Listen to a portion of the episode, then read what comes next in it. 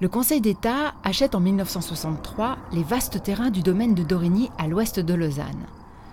Ceux-ci sont depuis le XVIIe siècle destinés à l'exploitation agricole et paraissent bien éloignés aux yeux des mères de famille.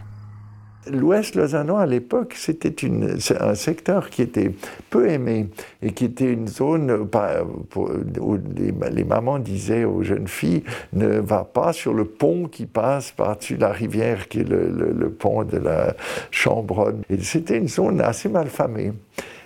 Et toute cette zone était donc euh, une zone, une espèce de, zone sombre dans le subconscient des autorités cantonales comme des autorités communales jusqu'au moment où ça se développe et où on crée euh, l'Expo 64 et que la pensée se draine vers l'ouest, un ouest où il avait été question de faire un aéroport intercontinental avec Lublin, où on avait quand même pensé beaucoup à, drainer les eaux d'écoulement de, Lausanne. Il faut quand même pas oublier que c'est aussi le grand égout de Lausanne qui est dans cette région-là. C'est pas particulièrement noble. Eh bien, les mentalités changent et c'est à partir de ce moment-là, dans les années 60, qui commence, que l'idée commence à naître, d'une part de créer une zone universitaire, d'autre part, euh, date très importante, 69, c'est le passage de l'EPUL, École Polytechnique de l'Université de Lausanne, premier renoncement de l'Université de Lausanne, elle renonce à son école d'ingénieur, elle la passe à la Confédération.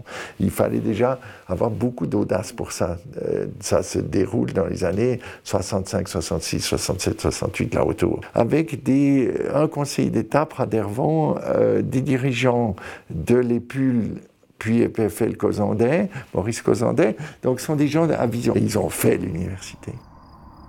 Il y a une dizaine d'années, quand le canton de Vaud a pris conscience des nécessités futures de son enseignement universitaire, est-ce qu'un projet comme Dorigny ne dépassait pas ses possibilités? Euh, Votre question est intéressante. D'abord sur la nécessité de ce projet je pense que je n'ai pas besoin d'insister puisque vous avez été étudiant à l'Université de Lausanne. Vous savez que la concentration de l'université à la cité posait des problèmes très graves et qu'il fallait véritablement envisager euh, de se transporter ailleurs. Quand l'État de Vaud a acheté la propriété Oyos, il a été décidé, effectivement, dans les années 60, de consacrer ce terrain à une future, à l'implantation d'une nouvelle université. Nous avions acheté à l'époque quelques 10 ou 15 hectares, nous en avons maintenant 60.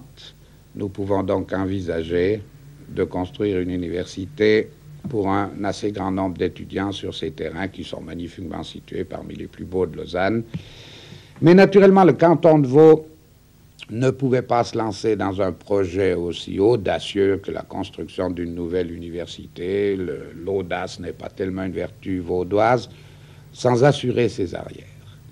La première des choses à faire était de demander à la Confédération de prendre en charge l'école polytechnique euh, de l'Université de Lausanne, l'EPUL, qui remplissait une fonction ou une mission suisse beaucoup plus qu'une mission vaudoise.